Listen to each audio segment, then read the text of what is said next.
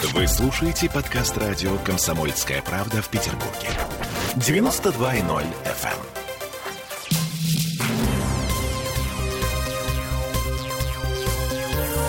Темы дня. Школ в Петербурге не хватает, нужно по 20 новых школ каждый год. Такая у нас демографическая яма. Это мы вернулись в петербургскую студию радио «Комсомольская правда». Я Олеся Крупанин. Я Дмитрий Делинский. В, в начале этой четверти часа э, давайте слушать вице-губернатора Ирина Потехина. Она дала эксклюзивное интервью комсомолке по поводу подготовки к новому учебному году.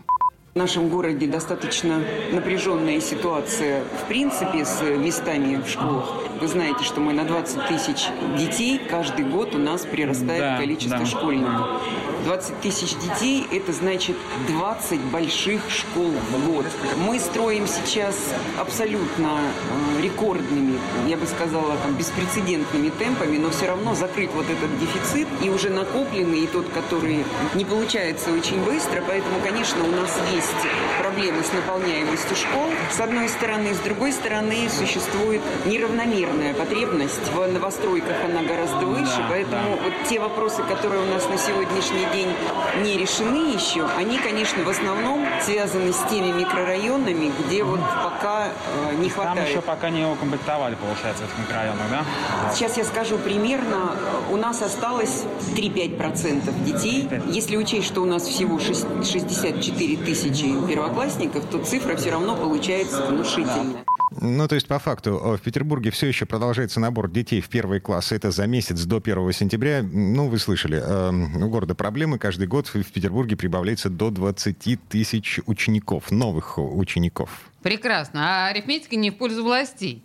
В прошлом году успели построить 9 новых школ. В этом году планируют 11. Да, это современные школы, да, с бассейнами, но их хватает не на всех.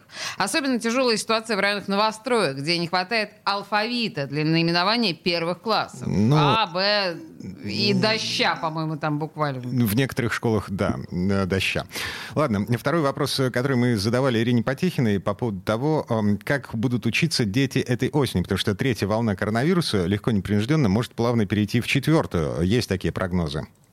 Слушайте, мы в прошлом году, как вы знаете, очень, э, я бы сказала, технично прошли да, этот да, год. Да, мы и готовы были к работе в формате в очном, и когда поднялась вторая волна, мы крайне оперативно ввели так называемый смешанный формат. Угу. И тем, кто не рисковал приходить в школу по всяким разным там семейным обстоятельствам, дети болеют, взрослые есть в группах риска, мы дали возможность работать дистанционно, поэтому я никаких проблем... Смешанный с... формат у нас останется, получается, в следующем учебном году. Если сейчас...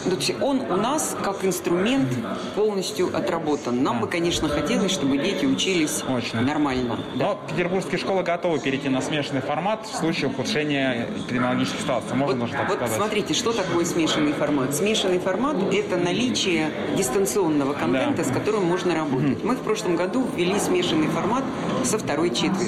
То есть у нас вторая, третья и четвертая четверти, у нас весь материал угу. записан. Поэтому нам нужно записать только первую четверть. То есть у нас полностью с 5 по 11 класс все абсолютно предметы да. записаны. Нам нужно дозаписать только первую, первую четверть, четверть, и мы в любой момент можем его нажатием одной кнопки запустить. Пока все в очном, да? То есть пока мы все очень пока рассчитываем, да, мы да. очень рассчитываем, что вы видите, сейчас пошла на убыль. Слава богу, ситуация, город очень активно вакцинируется.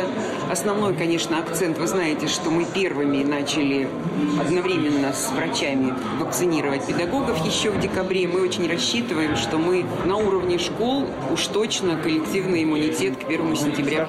Мне очень нравится, что в момент разговора нашего корреспондента с госпожой Потехиной на заднем плане, если ты услышал, там звучали, звучала музыка из «Лебединого озера» Чайковского. То есть вот этот вот тревожный самый момент, драматичный, про ухудшение эпидемической ситуации. Очень красиво получилось. А, про улучшение эпидемической ситуации говорила госпожа Нет, Потехина. в случае ухудшения, а, говорила она. Ну ладно, не суть. Подводить черту под тем, что мы сейчас услышали, очень не хотелось бы, чтобы э, наши дети э, в очередной раз были вынуждены общаться с цветными пятнами напечатанными на экране, тем более записанными. Вы слышали, господин Потехин говорит, у нас есть записи учебных материалов за, да, да, да, за, за второе полугодие. Угу. Да, а осталось записать за первое. Ну ладно, неважно.